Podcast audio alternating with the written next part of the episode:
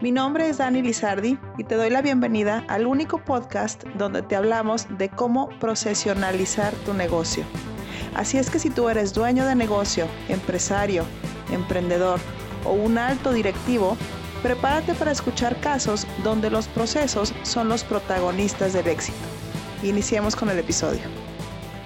Un proceso de compras consiste en una serie de pasos que se deben llevar a cabo en una empresa para la adquisición de un producto o un servicio que es necesario para cumplir una meta u objetivo. A través de él se debe garantizar que los recursos se utilicen de manera transparente, de acuerdo a un presupuesto y un orden establecido. Pero, ¿qué sucede cuando el orden de prioridades no es el adecuado o los presupuestos no se calculan correctamente?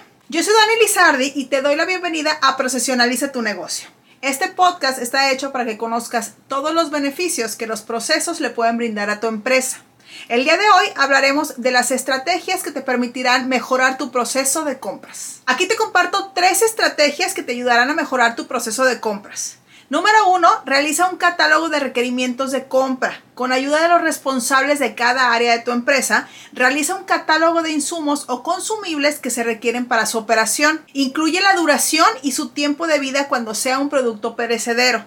Esto te permitirá controlar la autorización de solicitudes de resurtido. Número 2. Asigna un presupuesto por área. Con base en el catálogo de requerimientos, es necesario que el personal a cargo de la actividad de compras cotice los insumos y o equipos y esto te ayudará a asignar presupuestos. Y número 3, evalúa a tus proveedores, lo digo constantemente. Además de los precios, son muy importantes las referencias, la calidad, el soporte postventa, entre otras. Recuerda que las decisiones de compra deben de ser tomadas preferentemente por un equipo decisor y no solo por una persona. Esta práctica es útil para evitar conflictos de interés. Un caso común en las pymes es que al identificar las necesidades de compras para ciertas áreas se pierde la brújula del objetivo de determinada maquinaria o insumo y se termina por adquirir algo que no es necesario en ese momento para la empresa.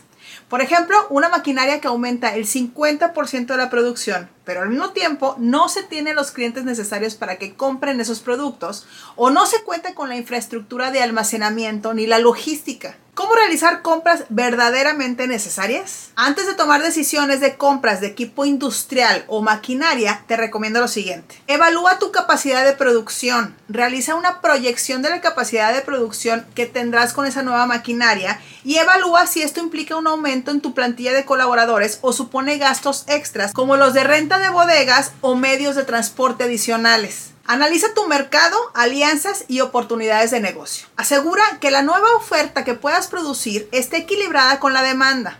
Si no estás seguro de ello, investiga nuevas formas para hacer llegar tu producto a tu mercado meta. Una forma es realizando alianzas con otras empresas o abrir un canal hacia distribuidores. Con toda esta información, estima el retorno de inversión y toma tu decisión final.